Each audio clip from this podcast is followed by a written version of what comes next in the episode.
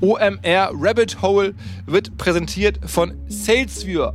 Der nächste Trend im B2B kommt nicht aus Berlin, sondern so hört man aus Bochum. Eben da sitzt SalesViewer und marktführende Firmen wie Stepstone, Linde, Cyberport oder Avato Systems setzen auf unseren Partner SalesViewer. Mit SalesViewer können B2B-Unternehmen ganz einfach neue Leads und Kunden gewinnen, indem sie nachgucken können, welche Firmen die jeweilige Website besucht haben und wofür sich diese potenziellen Kunden genau interessiert haben. Entsprechend natürlich eine Wahnsinnsunterstützung für Marketing und Vertrieb. Die Kollegen von Stepstone generieren eine sehr relevante Anzahl von B2B-Leads damit und zwar jede Woche und jeden Monat. SalesViewer ist außerdem auf unserem hauseigenen Portal OMR Reviews in gleich drei Kategorien das bestbewertetste Tool. Wer jetzt sagt, okay, ich möchte Marketing und Vertrieb aufs nächste Level heben, der kann SalesViewer kostenlos und unverbindlich ausprobieren. Alle Infos salesviewer.com slash omr rabbit hole, also Doppel R. salesviewer.com slash omr rabbit hole.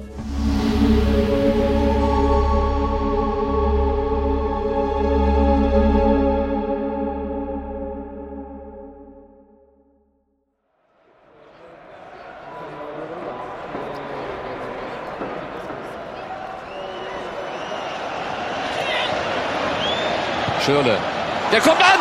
Mach ihn! Mach ihn! Er macht ihn! Mario Götze! Das ist doch Wahnsinn!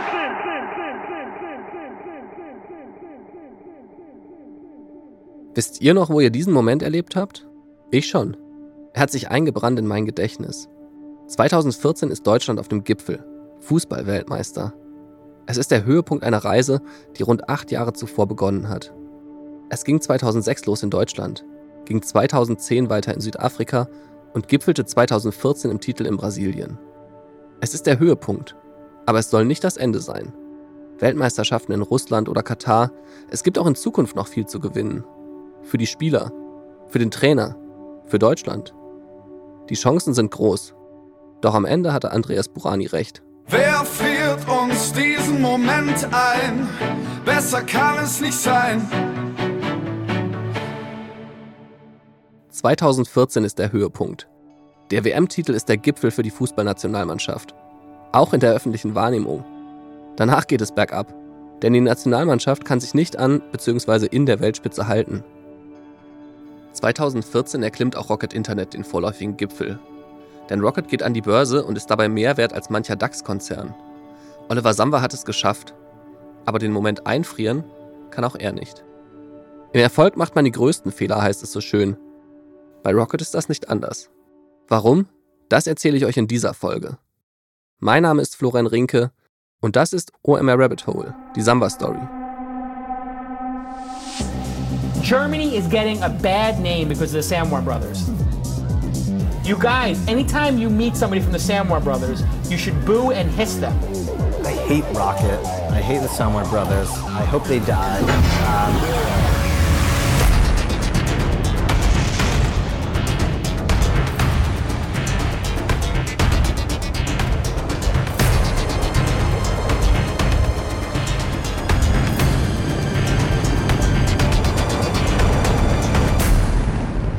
OMR Rabbit Hole.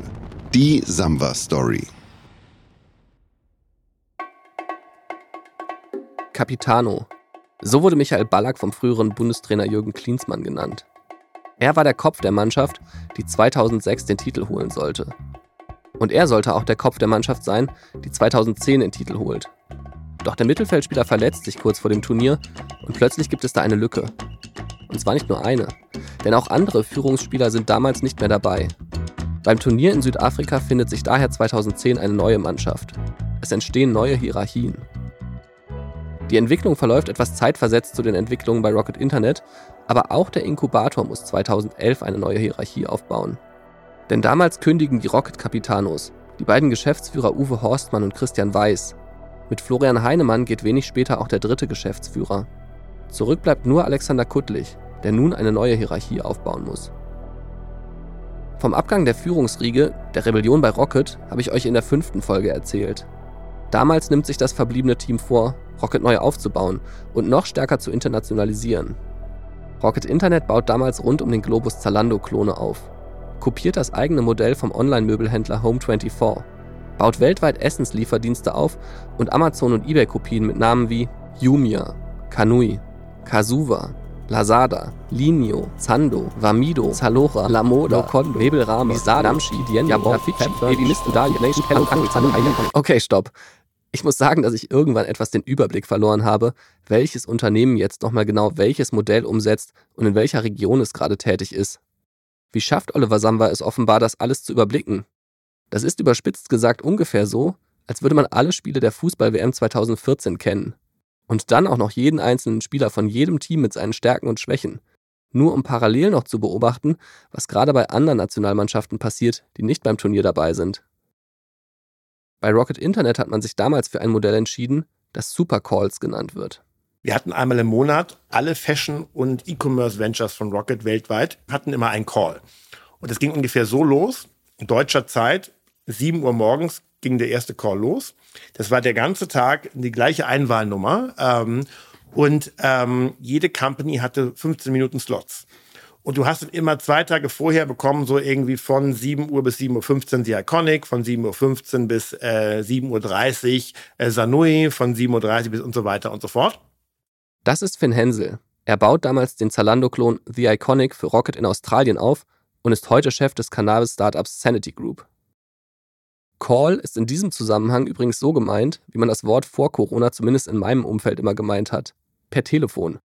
Und um das kurz festzuhalten, diese Supercalls beginnen morgens früh am einen Ende der Welt und hören abends am anderen Ende auf. Und Oliver Samba hängt da den ganzen Tag in der Leitung und hört sich an, wie es den Startups geht. Jeweils 15 Minuten am Telefon für die Startups und oft deutlich mehr als 10 bis 15 Stunden am Telefon für Oliver Samba. Bei Rocket wird damals sehr viel mit solchen Telefonkonferenzen gearbeitet. Ziel ist es, dass die Startups voneinander lernen können, dass Wissen geteilt wird. Wenn Olli Samba in der Leitung ist, geht es für die GründerInnen aber angeblich eher um etwas anderes. Bloß nicht auffallen. Also äh, ein nicht genannter Kollege von mir hat Oliver immer das Auge des Saurons genannt. Äh, und was meinte er damit? Ist, es ist nicht überall gleich, aber da wo es ist, da bohrt er halt super tief rein. Ja? Und äh, wenn du ein gutes Leben bei Rocket haben willst, musst du halt versuchen, immer diesem Auge quasi nicht zu begegnen. Aber wenn er dann quasi auf was fokussiert, dann ist er halt 100% drin. Ich vermute, viele von euch haben Herr der Ringe gesehen oder gelesen. Für alle anderen? Sauron ist ein dunkler, nahezu übermächtiger Herrscher, der die gesamte Welt unterwerfen will. In den Filmen wird er lange Zeit als körperloses, feuerumrandetes schwarzes Auge dargestellt, das seinen Blick immer wieder schweifen lässt. Bei Sauron ist es kein gutes Zeichen, wenn der Blick auf eine bestimmte Stelle gerichtet ist. Oliver Samba ist natürlich kein Sauron. Aber für die Supercalls mit ihm gilt zumindest genauso, dass es offenbar nicht zwangsläufig ein gutes Zeichen ist, wenn man zu sehr in seinen Blick gerät. Finn Hensel sagt, und wenn wir das Glück hatten, nicht der Erste zu sein, war es immer unheimlich wichtig, schon einen Spion in diesen Call reinzubringen, dass der schon mal hört, was im ersten Call besprochen wird. Weil der erste Call immer dafür war, die Agenda zu setten. Und wenn da irgendwie entweder was Gutes oder was Schlechtes passiert in diesem Call, wie zum Beispiel der CAC in Indien ist jetzt das erste Mal unter den Kosten oder, oder unter dem Umsatz, sodass es quasi profitabel ist. Dann hat Olli da so tief reingebohrt und hat halt jede Company danach genau auf diese Zahlen gegrillt. So, was ist dein CAC? Warum ist der höher als der Umsatz? Und so weiter. Und das ist natürlich so ein Thema, wo ich glaube, da hat Olli auch ein starkes Talent, ähm, dass der halt sich wirklich dann die Themen raussucht und wirklich mit einer Vehemenz sich da reinarbeitet und eben die Gründer dann auch grillt, dass die Gründer halt grundsätzlich immer das Gefühl hatten, shit, ich muss wirklich alles parat haben und muss überall die Augen haben, weil Olli könnte mich jederzeit fragen. CAC steht übrigens für Customer Acquisition Costs. Damit sind also die Kosten gemeint, die ein Unternehmen aufbringen muss, um neue KundInnen zu gewinnen. Ich glaube, dass ganz viele GründerInnen das damals so wahrgenommen haben wie Finn Hensel. Ich habe häufig von diesem Moment gehört, in dem Oliver Samba die Schwachstellen in Modellen findet, in denen er genau das Problem entdeckt, was er nicht entdecken sollte oder was eigentlich die GründerInnen hätten entdecken müssen. Das sind diese Momente, die bei vielen auch rückblickend noch für eine Menge Respekt sorgen, weil sie als vermeintlicher Beweis für seine überaus große Intelligenz gewertet werden. Da ist wahrscheinlich auch was dran. Aber ich habe die Geschichte auch anders gehört.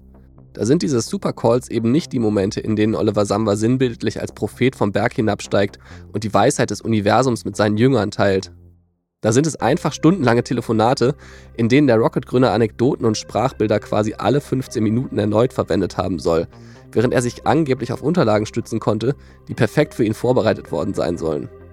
Medial stehen die Samba-Brüder im Fokus, doch im Maschinenraum von Rocket Internet schaufeln unterdessen andere die Kohlen, damit der Kapitän das Schiff weiter steuern kann. Für mich sind diese Supercalls daher zunächst mal das perfekte Beispiel, um die Größe von Rocket Internet in den Jahren nach 2012 zu verdeutlichen und die Komplexität der Berliner Startup-Fabrik.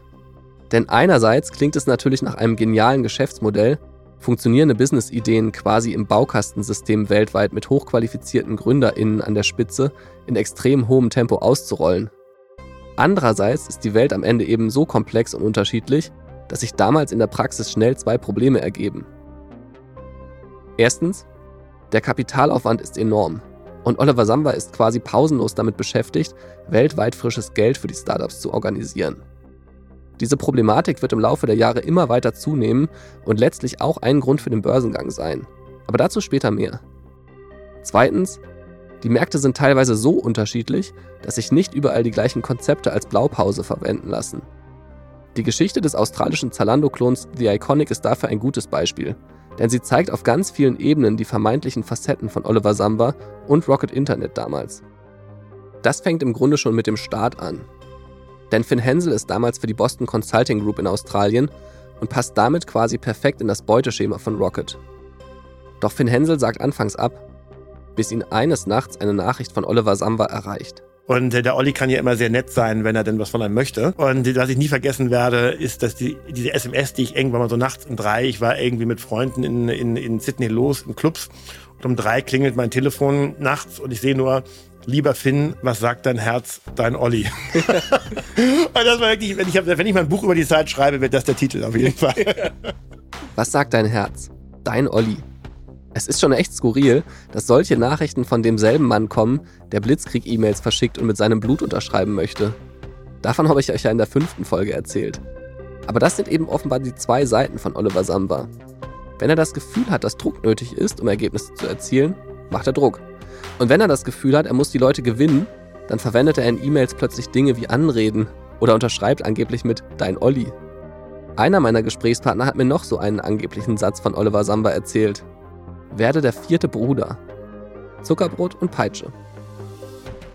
Ob es das Herz war, das Bauchgefühl oder der Kopf, ich weiß es nicht.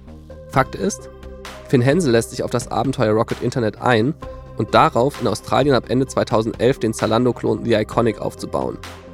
Nur den Abschied von der Boston Consulting Group hätte er sich etwas anders gewünscht.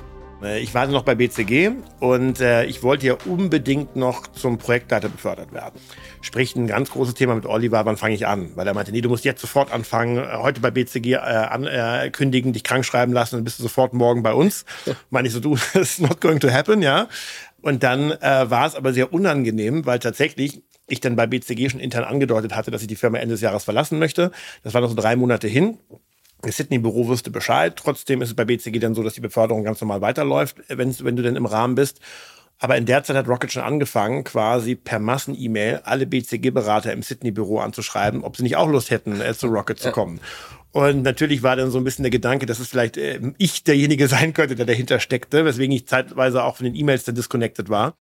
Als ich mit Finn Hensel über seine Zeit in Australien, aber auch bei Rocket Internet insgesamt gesprochen habe, hat er viel Positives erzählt. Als Berater habe er praktisch keine Erfahrung im E-Commerce gehabt.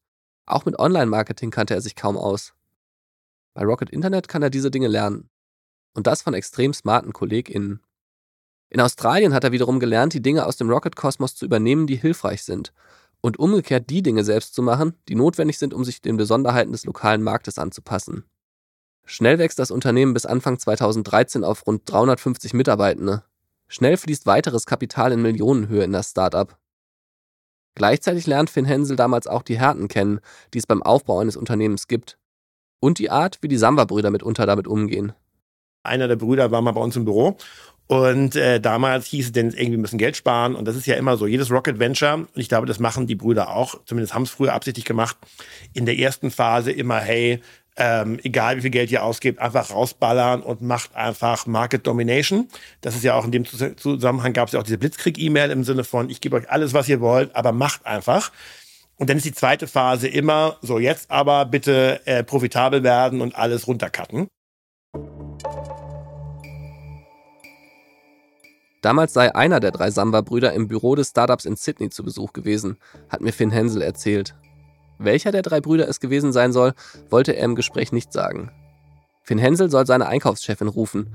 Die Frau sei eine gestandene Managerin gewesen.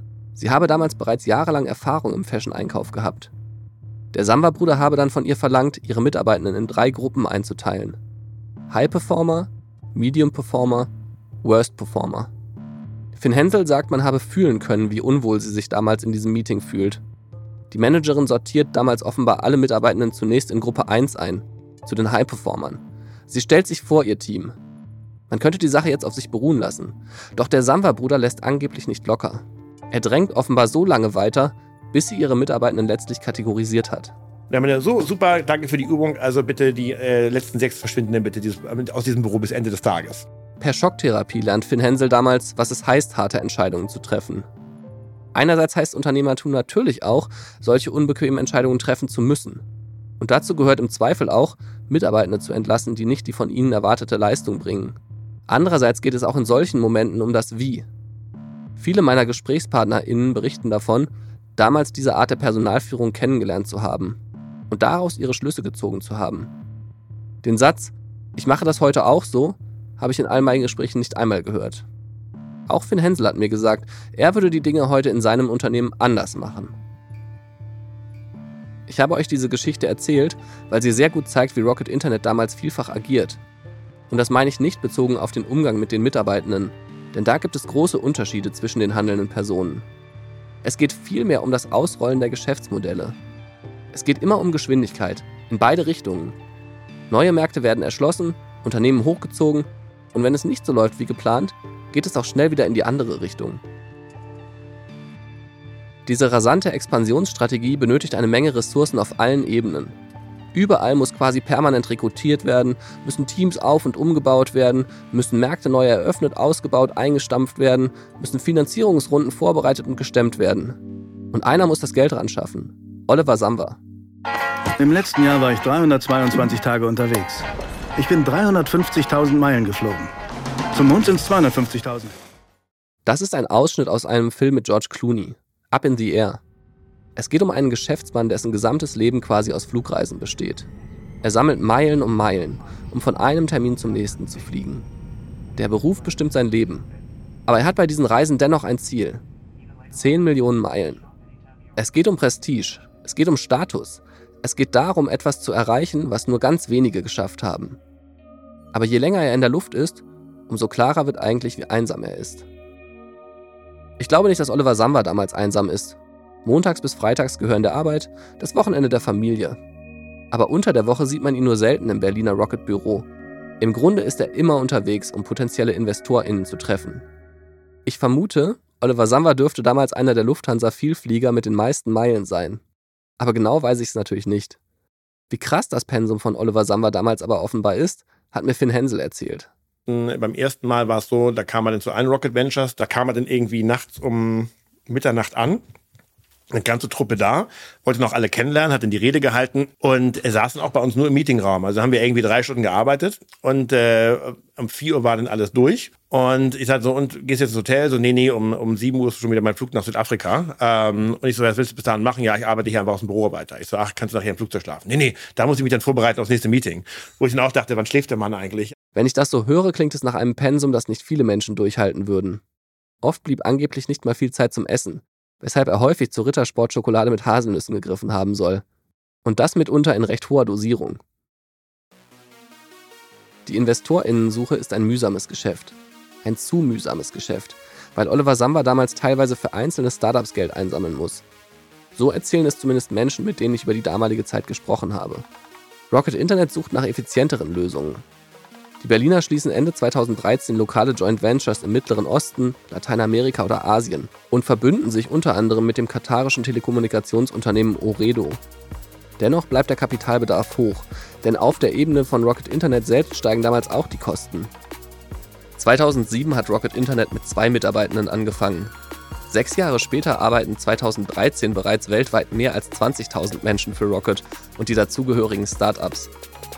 In seiner Biografie über die Samba-Brüder hat Joel Kaczmarek geschrieben, dass Rocket Internet monatlich irgendwann 60 Millionen Euro benötigte, um das Unternehmen und die Startups zu finanzieren.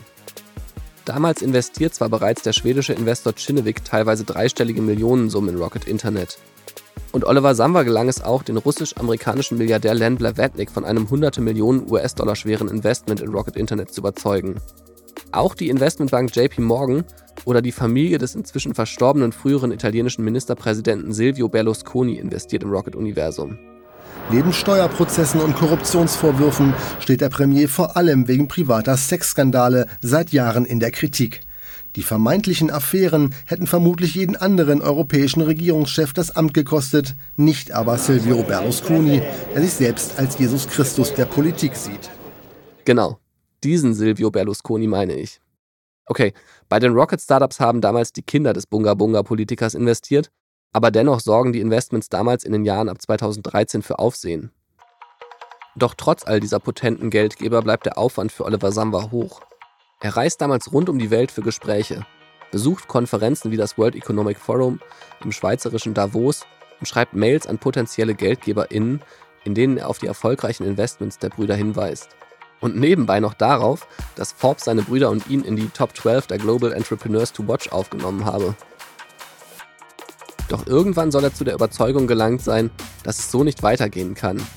Denn der Kapitalbedarf ist groß, aber speziell beim größten Investor Kinnevik findet damals offenbar auch ein Umdenken statt. Die Schweden haben im Laufe der Jahre immer größere Summen in Rocket Internet investiert. 2010 sind es umgerechnet mehr als 80 Millionen Euro, 2011 schon fast 300 Millionen Euro 2012 dann rund 770 Millionen Euro. Doch 2013 gehen die Investitionen deutlich auf nur noch 230 Millionen Euro zurück. Schinnewig sei damals selektiver geworden, heißt es aus dem Rocket-Umfeld. Es gibt damals angeblich Überlegungen, einzelne Teile aus dem Rocket-Portfolio an die Börse zu bringen. Die Zalando, Home24 und Amazon-Klone hatten alle eigene Namen bekommen, um sie leichter verkaufen zu können. Aber natürlich könnten diese Unternehmen auch an die Börse gebracht werden. Doch die Unternehmen sind einzeln teilweise noch recht klein, benötigen noch viel Kapital für das Wachstum und schreiben Verluste. Es gibt massive Zweifel an ihrer damaligen Börsentauglichkeit. Alternativ könnten jedoch theoretisch auch größere Verbünde wie die Middle East Internet Group an die Börse gebracht werden, also die Joint Ventures mit anderen Konzernen. Da entsteht eine andere Idee. Könnte man nicht statt der Unternehmen direkt Rocket Internet an die Börse bringen? Rocket Internet, das ist zu diesem Zeitpunkt ein wildwucherndes Geflecht aus Startups und Beteiligungen, die sich über die ganze Welt erstrecken. Von Mexiko über Südamerika, über Nigeria, Australien, Indien, den Mittleren Osten bis Europa, an denen Rocket Internet vielfach nicht mal die Mehrheit hält. Das ist ein Geschäftsmodell, das noch Geld verbrennt, anstatt es zu erwirtschaften. Das ist eigentlich kein Unternehmen für die Börse. Oder etwa doch? Rocket Internet braucht jedenfalls eine ziemlich gute Story, und Oliver Samba liefert dem Kapitalmarkt eine. Rocket möchte das Alibaba der Non-US, Non-China-Länder werden. Alibaba, das ist mal eine Ansage. Im Grunde ist Oliver Samba in den Analogien-Supermarkt gegangen und hat ganz oben ins Regal gegriffen. Er kennt die Argumente gegen seine Startup-Fabrik und er kontert sie. Rocket ist kompliziert, undurchsichtig, nicht profitabel. Na und? Rocket Internet wird das nächste Alibaba. Und damals wissen natürlich alle halbwegs interessierten AnlegerInnen, was das bedeuten soll. Das wird was ganz Großes. Denn Alibaba sprengt damals alle Dimensionen. Im März 2014 hatte der Konzern seine Börsenpläne öffentlich gemacht. Das chinesische Tech-Unternehmen will in den USA an die Börse gehen, was im September 2014 auch passiert. Und wie? Alibaba gelingt der zum damaligen Zeitpunkt größte Börsengang aller Zeiten. 25 Milliarden Dollar sammelt Alibaba dabei ein das hat vorher noch kein anderes Unternehmen geschafft. Die Nachfrage nach der Aktie ist im Vorfeld so groß, dass der chinesische Tech-Konzern die obere Preisspanne noch einmal erhöhen kann. Die Aktie soll Bevor Flo jetzt gleich weitererzählt, sollten wir noch einen kurzen Exkurs machen, wie überhaupt so ein Börsengang funktioniert. Mein Name ist Noah Leidinger, das ist das Lexikon von Ohne Aktien wird schwer. Dieser Podcast wird auch unterstützt von OMR Rabbit Hole und bei uns dreht sich heute alles um das Thema Börsengang.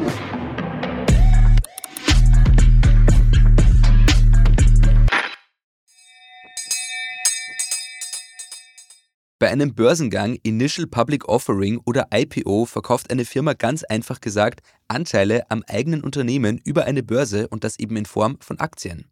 Für die Aktien kriegt die Firma selbst dann Geld, um das eigene Business auszubauen und es gibt natürlich auch Bestandsinvestoren, die zum Beispiel schon sehr früh in der Startup-Phase investiert haben und jetzt Aktien verkaufen, um ein bisschen Geld vom Tisch zu nehmen. Wie hoch die Firma dann beim Börsengang bewertet wird, hängt von ganz vielen verschiedenen Faktoren ab und die Unternehmen holen sich dafür immer Helfer an Bord, also verschiedene Banken, die den Börsengang begleiten. Und dann beginnt erstmal eine sogenannte Roadshow. Dabei stellt das Management dann vor allem institutionellen Investoren, wie zum Beispiel großen Pensionsfonds, die eigene Firma vor und generell geht es in der Phase darum, dass man die eigenen Börsenpläne bekannt macht und Interesse am eigenen Unternehmen weckt. Nach den ganzen Präsentationen muss dann aber irgendwann auch der Preis für die Aktie festgelegt werden und das ist ehrlicherweise deutlich mehr Gefühlssache, als man sich das eigentlich vorstellt. Wenn die Stimmung unter Investoren gerade gut ist, kriegt man vielleicht 15 Euro pro Aktie. Am nächsten Tag kann eine einzige Negativmeldung aber schon dafür sorgen, dass man nur noch 12 Euro kriegt. Das ist pro Aktie jetzt zwar kein großer Unterschied, insgesamt geht es da aber in Summe immer um hunderte Millionen Euro. Jedenfalls legen die meisten Firmen dann gemeinsam mit den Investmentbanken, die den Prozess begleiten, erstmal eine Preisspanne fest. Und der tatsächliche Preis wird dann beim sogenannten Bookbuilding festgelegt. Das ist im Grunde eine Auktion, bei der Investoren sagen können, wie viele Aktien sie zu welchem Preis kaufen wollen. Und dann ist es wiederum so, dass das Management gemeinsam mit den Banken entscheidet, wer jetzt wie viele Aktien bekommt. Das heißt, im besten Fall steigt die Aktie gleich am ersten Handelstag um ca. 10%, sozusagen als Goodie für die Investoren und um gleich mal positives Momentum aufzubauen. Gleichzeitig will man den Preis natürlich auch nicht zu niedrig ansetzen, denn die Firma kassiert das Geld nur beim Börsengang selbst. Wenn die Aktie danach an der Börse steigt, bringt das der Firma erstmal gar nichts.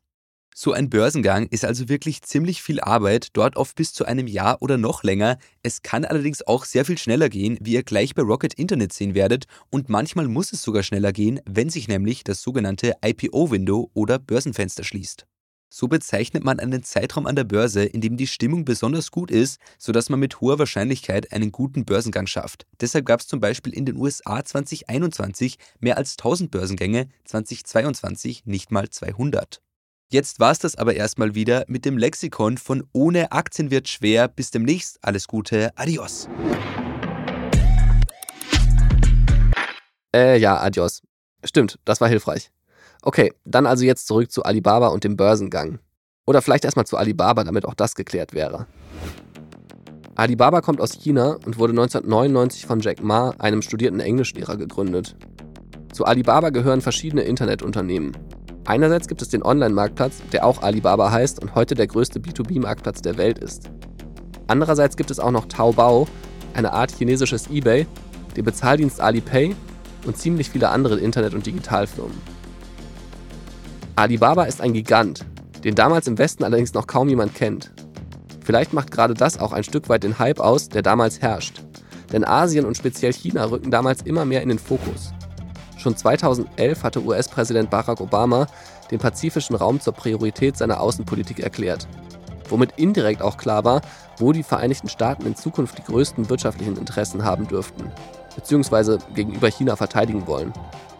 Europa bzw. die Europäische Union muss sich 2014 hingegen nicht nur mit den Folgen der russischen Annexion der Krim beschäftigen, sondern kämpft auch noch immer mit den Folgen der Eurokrise.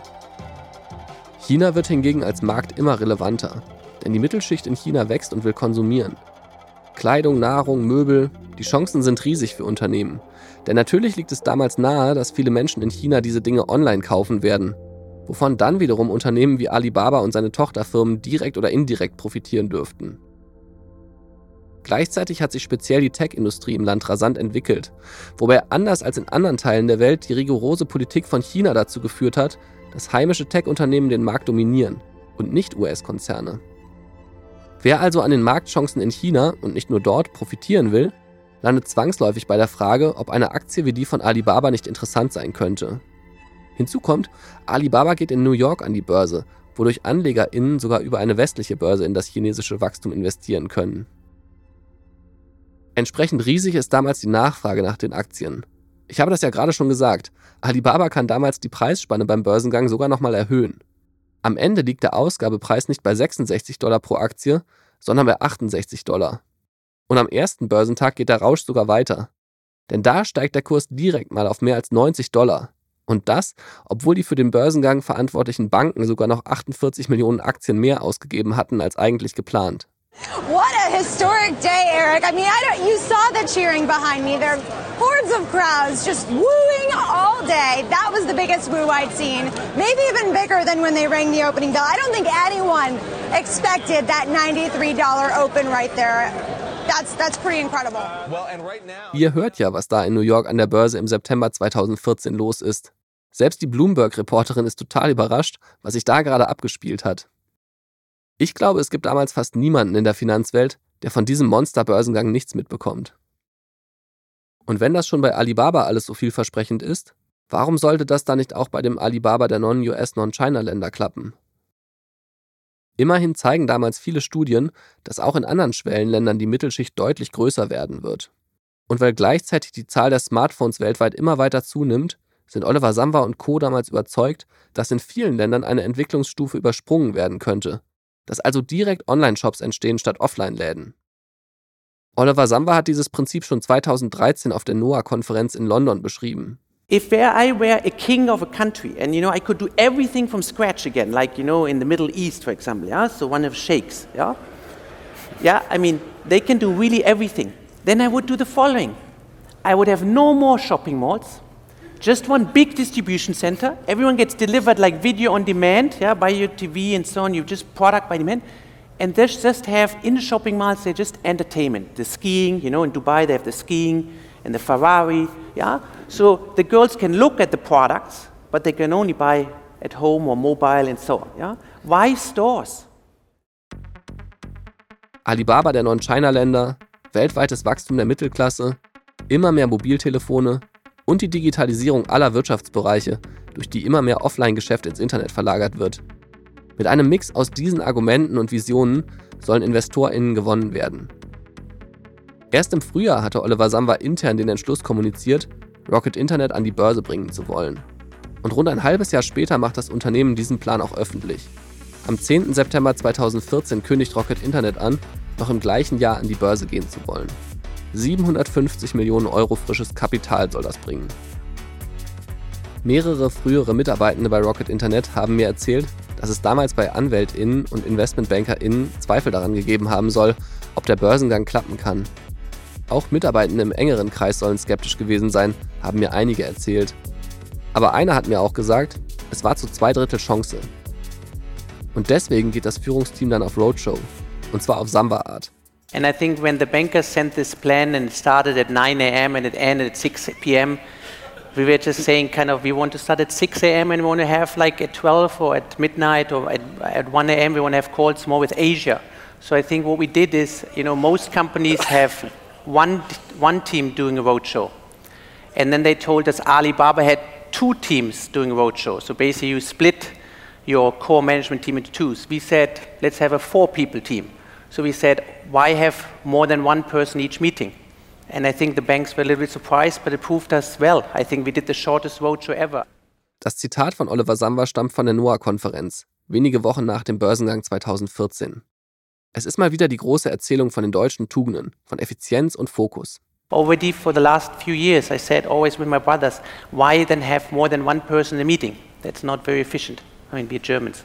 Yeah, so uh, I think.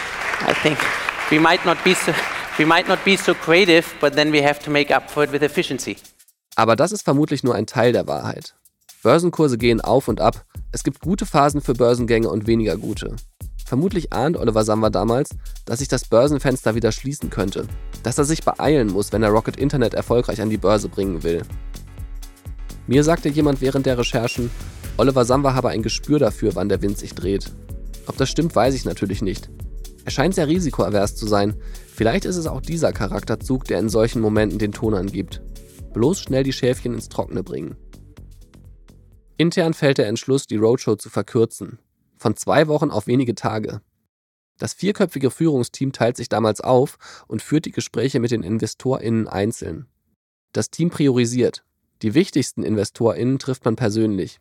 Die etwas weniger wichtigen GeldgeberInnen lädt man in kleineren Gruppen zum Frühstück ein und der Rest wird zu Gruppenveranstaltungen eingeladen. Das Interesse sei groß gewesen, erzählt mir jemand, der dabei war. Aber am Ende hätten alle InvestorInnen Oliver Samba sehen wollen. Als würden sie den Papst treffen, heißt es. Denn das ist noch eine Besonderheit damals. Seit der Gründung von Rocket Internet ist Oliver Samba derjenige, der den Ton an und die Richtung vorgibt.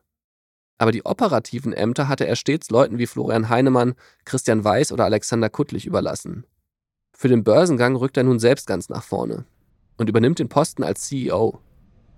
Ich bin damals gerade Volontär bei einer großen Regionalzeitung. Die meiste Zeit arbeite ich dort für die Wirtschaftsredaktion. Ich kann mich noch daran erinnern, dass wir damals über die Börsengänge diskutiert haben. Zalando erschien uns als deutlich solideres Geschäftsmodell. Beim Rocket-Börsengang gab es einfach wahnsinnig viele Fragezeichen, die damals auch stärker einer breiteren Öffentlichkeit bekannt wurden. Im Grunde muss man sagen, genau wie die Samba-Brüder damals generell. Denn wenige Monate vor dem Börsengang ist die Biografie von Joel Kaczmarek über die Samba-Brüder erschienen. Sogar im ZDF lief damals eine lange Dokumentation, die sich beide auch sehr kritisch mit den Brüdern auseinandergesetzt haben.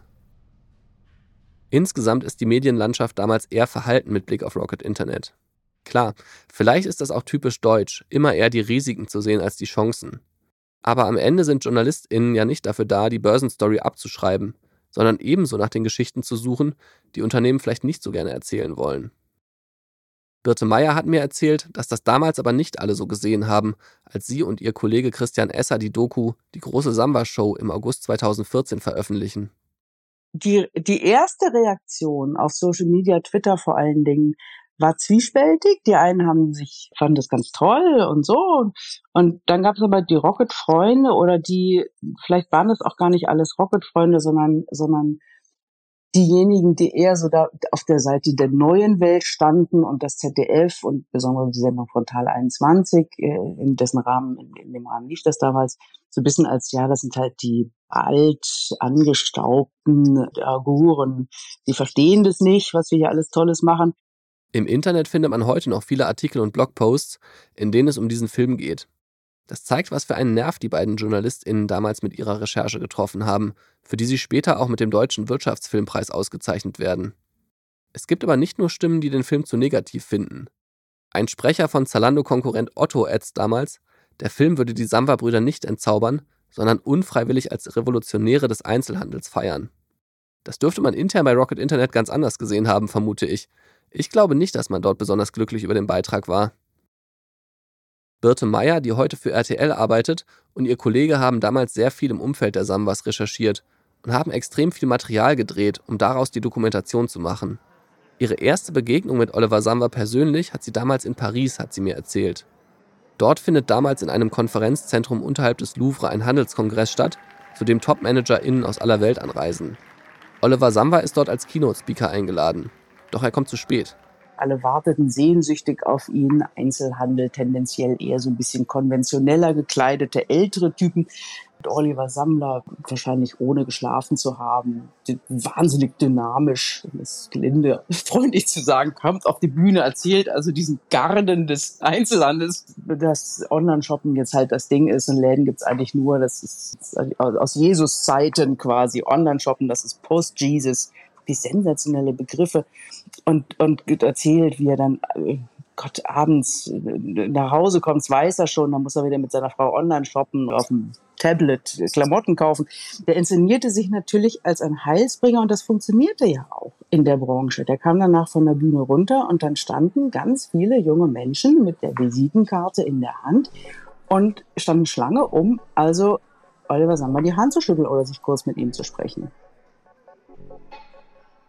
Natürlich ist das damals auch eine Art von Inszenierung. Und Birte Meyer weiß das natürlich auch. Oliver Samba versteht es wie kein zweiter, seine Botschaften in solche passenden Sprachbilder und Geschichten zu packen. Aber wie nervös die Branche ist, zeigt, glaube ich, die Reaktion des Otto-Sprechers auf die Dokumentation. Vielerorts fehlt damals im Handel der Plan, wie man auf die Digitalisierung reagieren soll. Überall auf der Welt werden in den darauffolgenden Jahren Handelsunternehmen mit langer Tradition nach und nach sterben. Karstadt, Hertie, Peek und Kloppenburg, Allein in Deutschland wird eine Vielzahl etablierter Anbieter immer näher an den Abgrund rücken oder verschwinden. Viele fremdeln speziell mit dem rasanten Wachstum neuer Anbieter, bei dem Verluste temporär in Kauf genommen werden, um sich schneller Marktanteile zu sichern.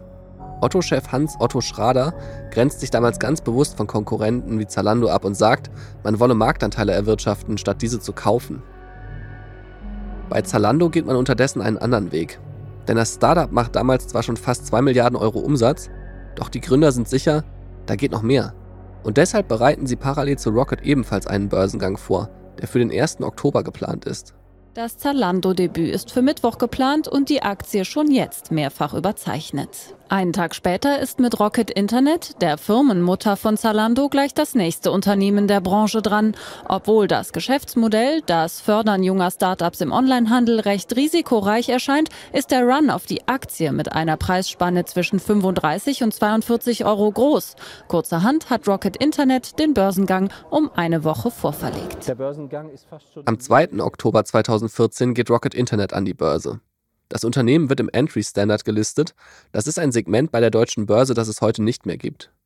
Damals ermöglicht es Firmen an die Börse zu gehen, aber gleichzeitig geringere Transparenzpflichten erfüllen zu müssen. Statt Quartalsberichten müssen beispielsweise nur halbjährlich Zahlen vorgelegt werden. Viele AnlegerInnen beurteilen Rocket Internet dennoch gänzlich anders, als es viele Medien im Vorfeld getan haben. Der Ausgabepreis der Aktie liegt bei 42,50 Euro. Das ist das Maximum Rocket Internet wollte rund 750 Millionen Euro einsammeln, stattdessen werden es 1,6 Milliarden. Der Börsenwert liegt zum Start bei fast 7 Milliarden Euro und damit höher als der von der Lufthansa. Doch ein Erfolg ist der Börsengang aus Sicht der InvestorInnen nicht unbedingt. Denn den IPO-Pop gab es nicht, von dem mein Kollege Noah vorhin erzählt hat. Ganz im Gegenteil. Hier hört ihr zum Beispiel die Bilanz der Börsenreporterin Anja Kohl am Abend des Börsengangs in den Tagesthemen. Rocket Internet wollte nach eigenen Aussagen heute die Börse rocken. Für Anleger aber war der Börsengang ein Flop. Mit 6,7 Milliarden Euro wird die Firma an der Börse bewertet. Das ist DAX-Liga-Niveau. Doch vom Erfolg her nicht. Die Firma macht Verlust. Die Bilanz ist undurchsichtig. Die Aktie wurde deshalb am wenig regulierten Markt notiert, wo es kaum Auflagen gibt. Sie ist etwas für Spekulanten. Die lockte sie auch an. Doch gleich zum Handelsstart stürzte die Aktie ab. 13 Prozent verlor sie letztlich auf 37 Euro. Rocket Internet Internet sollte die Startrampe klar machen für andere Internetbörsengänger. Doch fraglich ist, ob es jetzt noch wer wagt. Anja Kohl sollte mit ihrer Prognose recht behalten. Der eigentlich ebenfalls noch für 2014 angekündigte Börsengang der Scout-Gruppe, zu der unter anderem Immobilien Scout 24 gehört, musste wenige Tage nach dem Rocket-Debüt verschoben werden. Das Marktumfeld hat sich deutlich verschlechtert. Das Börsenfenster ist wieder geschlossen. Doch Oliver Samba hat es mit seinem angeblichen Drängen auf mehr Tempo noch geschafft, Rocket durch dieses Fenster zu bekommen. Ich bin damals nicht nur Volontär in der Wirtschaftsredaktion, sondern auch Teil einer kleinen Projektgruppe junger JournalistInnen. Wir sollen 2014 ein neues Produkt konzipieren. Eine Zeitung für die junge Zielgruppe. Okay, ich weiß, das klingt wie ein Widerspruch.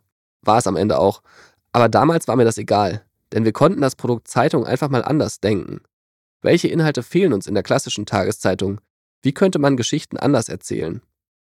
Diese Zeitung erscheint am 3. Oktober, einen Tag nach dem Börsengang von Rocket Internet. Es ist klar, dass wir auch darüber berichten. Ich habe mir diesen Artikel während meiner heutigen Recherche nochmal angeschaut. Ich wollte wissen, was ich damals geschrieben habe und musste feststellen, so viel anders als andere Geschichten in der normalen Tageszeitung war es gar nicht. Ich vergleiche die Geschichte von Rocket Internet damals mit der Geschichte vom Hasen und dem Igel. Immer wenn ein Tech-Unternehmen Europa erobern will, ist Rocket mit einer Kopie schon längst da. Wir haben diesen Artikel damals mit einem Rocket Memory illustriert, bei dem die Pärchen immer aus Originalfirma und Rocket-Klon bestehen. Aber als ich mir die Zeitung jetzt nochmal gegriffen habe, bleibt mein Auge an etwas anderem hängen. Auf der Titelseite ist ein kleines Foto zu sehen. Man sieht ein mikroskopisch vergrößertes Virus. Ebola. In den USA stehen inzwischen etwa 100 Menschen unter Beobachtung, heißt es unter der Schlagzeile. Damals hatte das für mich keine große Bedeutung. Irgendein Virus in den USA, warum sollte mich das kümmern? Jahre später erfahre ich genau wie der Rest der Welt, wie schnell auch ein vermeintlich weit entferntes Virus relevant werden kann. Aber damals beachte ich die Nachricht kaum, obwohl zu diesem Zeitpunkt bereits 3000 Menschen der Epidemie zum Opfer gefallen sein sollen. Für InvestorInnen sind solche Nachrichten schon damals wichtig. Immerhin geht davon eine Gefahr für die Wirtschaft aus. Und noch eine andere Nachricht vom 2. Oktober 2014 hat eine gewaltige Tragweite. Die Europäische Zentralbank kündigt da nämlich an, auch Ramschpapiere kaufen zu wollen von Staaten wie Griechenland. Die Ankündigung lässt den größten deutschen Aktienindex DAX um 2% absacken. Solche Nachrichten belasten die Wirtschaft. Aber Rocket Internet hat für mögliche härtere Zeiten vorgesorgt. Oliver Samba hat die Geldspeicher für die nächsten Jahre gut gefüllt. Entsprechend will Oliver Samba den Börsenstart auch nicht als Misserfolg verstanden wissen. Unser Unternehmen ist am Ende sehr langfristig orientiert. Unser Management denkt langfristig. Und auch die meisten unserer Investoren sind sehr langfristig orientiert, weil unsere Märkte sind gerade erst am Anfang. Im Durchschnitt ist da 2% E-Commerce-Penetration. Das heißt, da kommt noch unheimlich viel Wachstum in den nächsten Jahren. Gemessen an den Zahlen ist es ja auch tatsächlich ein riesiges Spektakel. Fast 7 Milliarden Euro Börsenwert zeigen sehr deutlich, warum Oliver Samba als begnadeter Verkäufer gilt. Am Ende ist die Rocket-Aktie sogar noch gefragter gewesen im Vorfeld des Börsengangs als die von Zalando. Umgekehrt zeigt der Börsengang auch die andere Seite seines Charakters, wie es scheint. Denn der Börsengang erfolgt geradezu nüchtern. Eine Reporterin von NTV spricht von viel weniger Show, viel weniger Dekoration an der Frankfurter Börse im Vergleich zu Zalando am Vortag. Das wurde mir auch von anderer Seite so bestätigt. Auf der Internetseite der deutschen Börse gibt es Fotos von den beiden Börsengängen. Auf einem Bild stehen die drei Zalando-Chefs Robert Gens, David Schneider und Rubin Ritter gemeinsam mit Börsenchef Reto Franchioni vor dem Bronzebullen an der Frankfurter Börse. Bulle und Bär sind die Symboltiere der Börse. Der Bulle steht für Aufschwung und steigende Kurse, der Bär für das Gegenteil. Auf dem Foto des Rocket-Börsengangs ist der Börsenchef hingegen nicht zu sehen.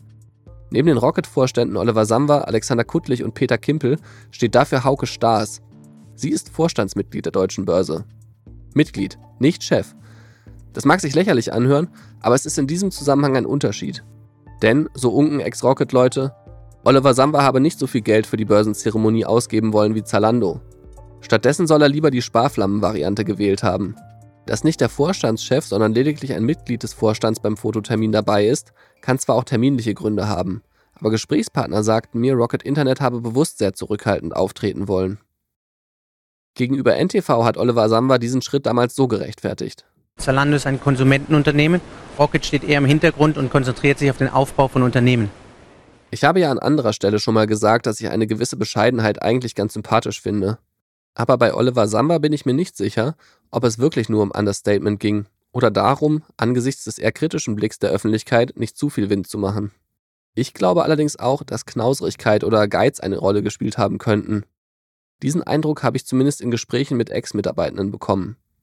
Denn es ist ja nicht nur so, dass sich die Frankfurter Börse bzw. damals noch dafür verantwortliche Agenturen eine solche Show auf dem Börsenparkett ordentlich bezahlen lassen. Oliver Samba soll auch an anderer Stelle gespart haben. Denn angeblich haben auch nur sehr wenige Rocket-Leute vom Börsengang profitiert. Der Kreis derjenigen, die Optionen bekommen, soll vergleichsweise klein gehalten worden sein, habe ich gehört. Und selbst bei diesen Führungskräften gibt es damals vielfach lange Gesichter. Am Morgen des Börsengangs sollen sie erfahren haben, wie viele Aktienoptionen sie bekommen.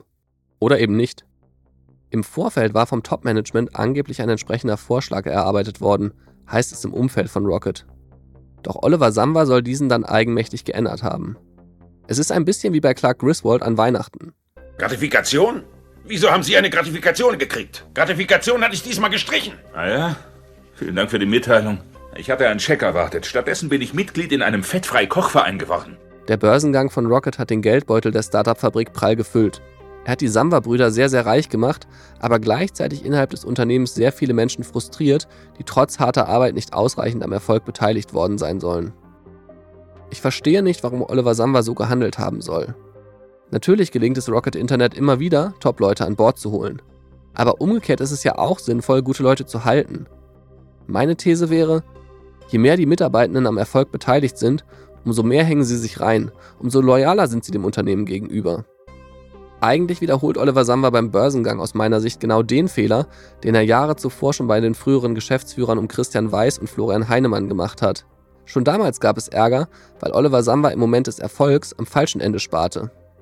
Darüber habe ich auch mit Florian Heinemann vor einiger Zeit gesprochen. Ich meine, man müsste natürlich eigentlich sagen, wenn der Kuchen größer wird, dann bin ich bereit, auch mehr zu verteilen an andere. Und, und prozentual ist das eigentlich, wurde das eigentlich immer weniger, was an andere ging, ja. Und auch an anderer Stelle regt sich relativ schnell Ärger. Und wieder geht es um mangelnde Wertschätzung. Und zwar den AktionärInnen gegenüber. Ich habe für den Podcast mit Christian Röhl gesprochen. Christian Röhl ist ein Investor, der auch häufig in den Medien zu sehen ist und auch durch Bücher wie Cool bleiben und Dividenden kassieren sehr bekannt wurde. Kurzum, Christian Röhl ist jemand, der sich ziemlich gut mit Aktien und der Börse auskennt. Er hat mir erzählt, dass er damals kurz nach dem Börsenstart auch selbst Aktien von Rocket Internet gekauft hat. Es war für mich eine signifikante Position. Also kein, keine Venture-Position, sondern äh, wirklich etwas, wo ich gedacht habe, okay, das, äh, das kann für mich so dieser Bereich sein, mit dem ich im Tech- oder Plattformbereich mich entsprechend positionieren kann. Eben nicht über irgendeine Art aktiv gemanagten Fonds, nicht über einen Indexfonds wie auf die Nasdaq, sondern über ein unternehmerisch verwaltetes Vehikel, was ich ja total gern mag, ja, so wie im Luxusbereich beispielsweise. Ich käme ja nicht auf die Idee, einen äh, Luxus-ETF zu kaufen oder den Pictet Luxury Fund. Ja, wenn ich die Möglichkeit habe, mich an einem Imperium zu beteiligen, das von einem Unternehmer mit richtig Skin in the Game seit Jahrzehnten verwaltet wird, nämlich LVMH mit Bernard Arnault. Das war so meine ähnliche Idee damals auch bei Rocket Internet. Doch Christian Röhl muss damals schnell merken, dass Rocket Internet nicht LWM Asch ist. Nachdem die Rocket Internet Aktie nach dem Börsendebüt zunächst auf 35 Euro abgestürzt war, steigt sie Anfang 2015 zwar auf knapp 60 Euro, sinkt dann aber schnell wieder in Richtung Ausgabekurs. Beim Börsendebüt hat Oliver Samba viel von Langfristigkeit gesprochen. Und natürlich weiß auch Christian Röhl, dass der Börsenkurs immer nur eine Momentaufnahme abbildet. Dennoch verliert er bereits im Juni 2015, nur knapp acht Monate nach dem Börsengang, das Vertrauen in Rocket Internet und speziell in Oliver Samba. Aber die erste Hauptversammlung war halt wirklich ein Erweckungserlebnis der anderen Art. Das war so für die, Sie haben das ja gerade erwähnt, die äh, große Internetplattform multinational außerhalb Amerika und China. Also ein Riesenanspruch. Ja, und dann fand diese Veranstaltung dieser Plattform im S-Bahn-Bogen in Berlin statt, in einem viel zu kleinen Saal. Es gab nicht ausreichend Stühle für alle anwesenden Aktionäre. Die Luft war stickig. Es gab kein WLAN. Oliver Samwer war im Wesentlichen vor der Veranstaltung damit beschäftigt, äh, ein ordentliches Gesicht zu machen für die zuhauf anwesenden Fotografen, die die Veranstaltung furchtbar gestört haben. Und es ist kein Presseevent, sondern es handelt sich um ein Aktionärsevent. Und dann der Inhalt, ein furchtbar uninspirierter, müder, langweiliger Vortrag. Und die Antworten auf Aktionärsfragen vorformuliert von Anwälten und 50 Prozent der Fragen wurden beantwortet mit Standardsätzen wie, dazu können wir zum gegenwärtigen Zeitpunkt keine Antwort geben. Wir bemühen uns allerdings im Rahmen unserer Möglichkeiten, im Interesse der Aktionäre und Sie wissen, dann legt sich irgendwann so ein Schleim über das Gehirn und man will einfach nicht weiter zuhören, weil es kein Inhalt ist. Und das fortwährend in einer Endlosschleife, so wie täglich grüßt das Murmeltier.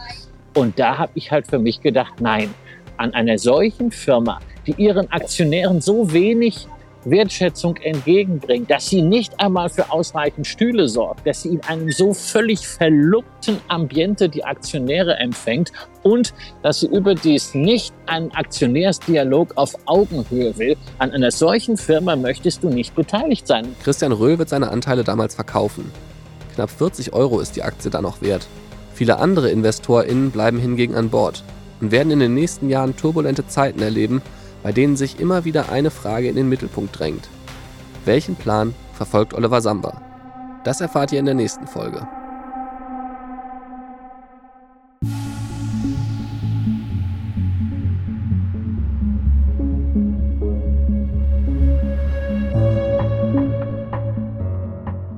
Das war die sechste Folge von OMR Rabbit Hole, die Samba Story. Vielen Dank fürs Zuhören. Wir haben euch die Quellen, die wir für die Folge benutzt haben, wie immer in die Show Notes gepackt. Und natürlich haben wir auch Oliver Samba für diese Episode angefragt und ihm auch Fragen geschickt. Bis Redaktionsschluss haben wir allerdings keine Antwort bekommen. OMR Rabbit Hole, die Samba Story, ist eine Produktion von Podstars bei OMR. Redaktion und Host Florian Rinke. Projektmanagement Florian Severin. Postproduktion und Sounddesign Jan Komorowski. Lilly Hun, Florian Damm, Chris Hilbert und Hardy Haufe. Coverdesign Simon Barth und Executive Producer Konstantin Buhr und Vincent Kittmann. Vielen Dank an alle aus dem OMR-Kosmos, die das Projekt unterstützt und möglich gemacht haben.